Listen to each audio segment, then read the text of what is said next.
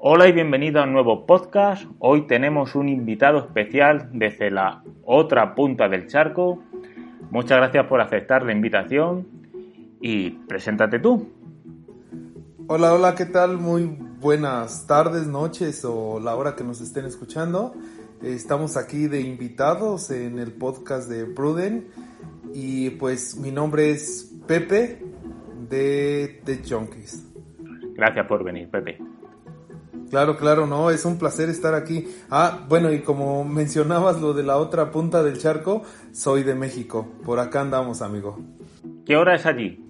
Aquí son las 2.30 de la tarde. Sí, aquí son las nueve y media, pues tenemos siete horas de diferencia. Siete horas de diferencia, es correcto. Bueno, pues sin más preámbulo, gracias por aceptar la invitación y te voy a preguntar qué tan parecidos las nuevas betas, los nuevos sistemas operativos que ha lanzado Apple en la Conferencia Mundial de Desarrolladores. Bueno, pues me han gustado, me han gustado, por ejemplo, en iOS 14, me ha gustado lo de los este, widgets.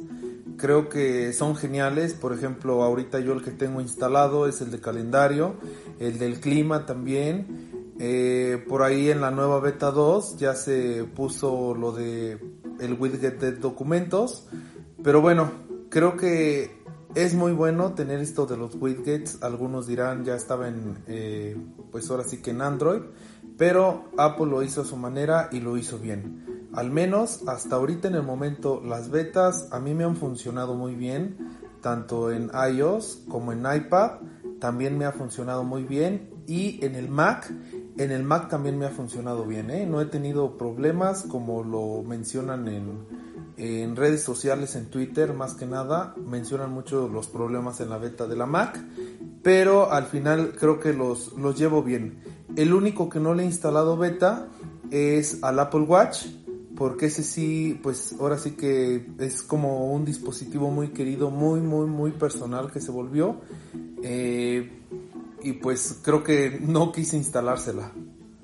Sí, lo cierto es que Apple en esa ocasión parece que, bueno, como comenté en un artículo en, la web, parece que en esta ocasión se quería centrar en la estabilidad de las betas y mucha gente de hecho lo comenta que parecen más unos sistemas operativos finalizados más que las propias betas, ¿no? Es correcto, de hecho la estabilidad es muy buena de estas betas y se espera siempre, obviamente que en unas betas tengamos muchos bugs, muchas este, reinicios de teléfono, las aplicaciones no funcionen, etc, etc, etc. Entonces creo que Apple lo ha hecho muy bien para estas betas. De hecho muchos lo han comentado en la beta anterior de iOS 13, fue fatal en algunos casos. Sí, sí, la beta anterior de iOS 13 fue realmente mala y bueno, no vamos, a, no vamos a comentar todos los fallos que hubo, se calentaban demasiado los dispositivos, pero bueno, esta vez, en esta ocasión, creo que Apple lo ha hecho muy bien con las betas. Vamos a pasar a otro tema, te voy a preguntar por un tema bastante caliente, que es, bueno, se habla mucho ahora mismo en las redes sociales, es el hecho de que parece que Apple no va a incluir los AirPods en la caja del iPhone 12 y parece que tampoco el cargador, lo que es la toma de corriente. Me parece, me, gustaría saber tu opinión. Bueno, es un, es un tema muy discutido ahora sí que en todas las redes sociales, como lo dices, en todo el mundo, literal. Ha sido una noticia boom que ya por ahí ha salido en noticias que también Samsung ha decidido y algunas otras este, fabricantes de teléfonos inteligentes lo han decidido, pero como Apple fue el primero que salió, creo que pues fue el, el más criticado y el más dicho de que no se fija en sus clientes y se fija más en su entrada de dinero, pero en lo que respecta a mí, Está bien, no hay ningún problema si no ponen el cuadrito que va a la toma de corriente de, electricidad, no hay ningún problema. Si ponen el, cable, está bien, teniendo el cable cargador. Creo que ya muchos tenemos, este, ahora sí que cuadritos para cargar nuestros teléfonos, nuestros dispositivos y nos estamos llenando de ellos.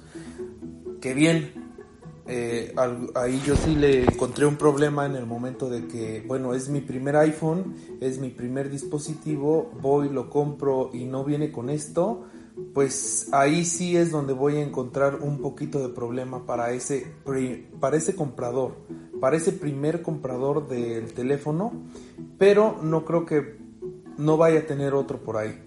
Pero bueno, ojalá Apple se fije en esto y trate de, pues no sé, si tenías un iPhone anterior, órale, mm, pues no sé, te rebajo un poco el precio, 20 dólares, 10 dólares mínimo para comprar otro. O pues no sé cómo, cómo decirte, ahí sí, yo le veo nada más el problema en los primeros compradores de un nuevo teléfono. Ahí es donde yo le tendría el problema. Ahora, de los audífonos, los audífonos, la verdad, creo que yo tengo dos audífonos por ahí, pero bueno, al final, pues si los revendes el iPhone, pues creo que lo entregas los audífonos y sin problema. Tengo un tío que compró un, un iPhone alguna ocasión, nunca utilizó los audífonos y ahí siguen y, y están nuevos, totalmente nuevos. Ahora si Apple se pone en alguna ocasión, como ahorita las promociones que tiene para el regreso a clases, y no sé, te da un descuento especial para esos AirPods este, de base, pues sería genial, ¿no? Sería genial que lo hiciera para sustituir los por los audífonos que ya traía el terminal. Pero si no lo hace, no. Ahora la onda ya es, ya es sin, sin, sin cables. Pero sí, vuelvo a lo mismo, los primeros compradores de un teléfono o de un iPhone serían los que van a sufrir. Claro, yo pienso muy parecido a ti. Creo que una primera persona que va a comprar por primera vez un dispositivo Apple no, no va a introducirse a Apple por el iPhone 12 porque es un dispositivo muy costoso y seguramente se introduzca en la marca, en el ecosistema Apple, a través del iPhone SE, que tiene un precio bastante más reducido e incluyen los AirPods y la toma de corriente. Pero aún así, eh, Apple lleva más de 10 años usando una toma de corriente de 5 vatios. Realmente es ridícula, sobre todo si te compras el iPhone 11 o el iPhone 12 que tendrá un precio similar.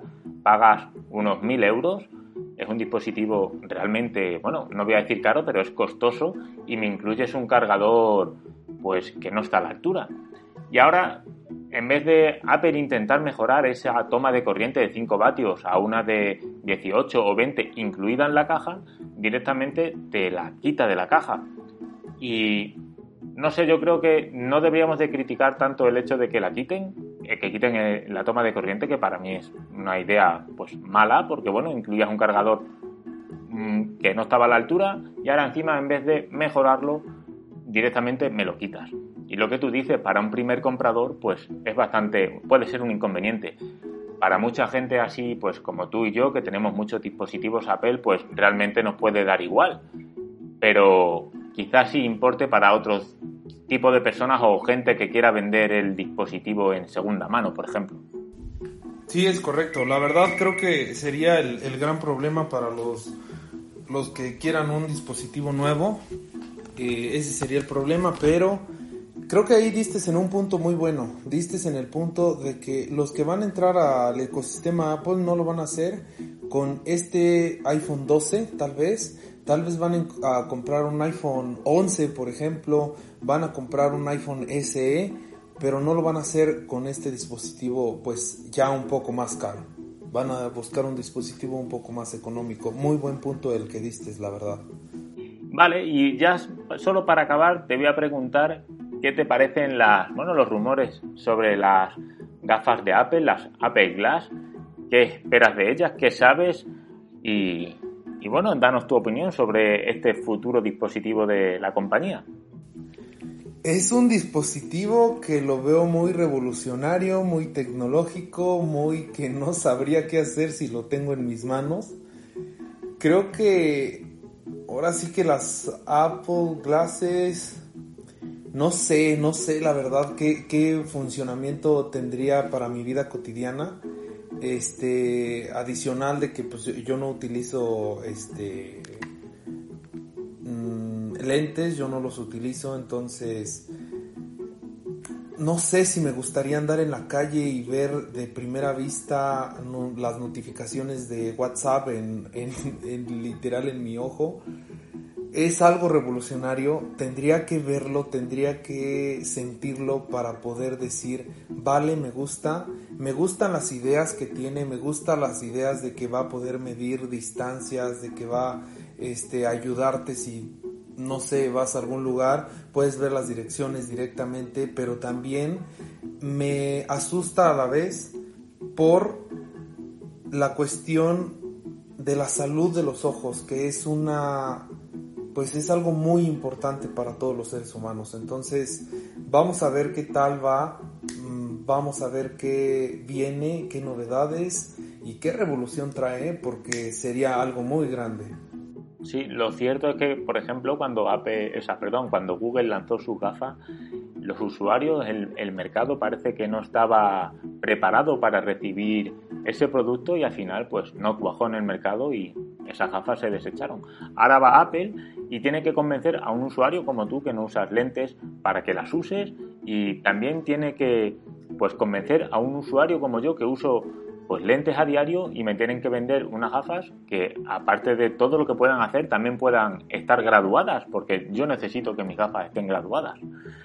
Ya veremos cómo acepta el mercado el dispositivo este estas Apple Glass no lo sé si será revolucionario, hay que ver si el mercado está o no preparado para recibirlo. Sí, es correcto, la verdad. Vale, muchas gracias Pepe eh, por aceptar esta invitación. Es el primer podcast que hago en conjunto. Ha sido eh, mi primer invitado, el invitado de honor. Espero que te hayas sentido cómodo y serás bienvenido siempre que quieras a Prudent Geek. Muchísimas gracias Prudent. Creo que ha sido muy bueno estar aquí contigo y pues muchísimas gracias por ser por ser tu invitado especial. Pues listo, sin más preámbulos, nos despedimos y nos vemos en un próximo episodio. Muy bien, hasta luego.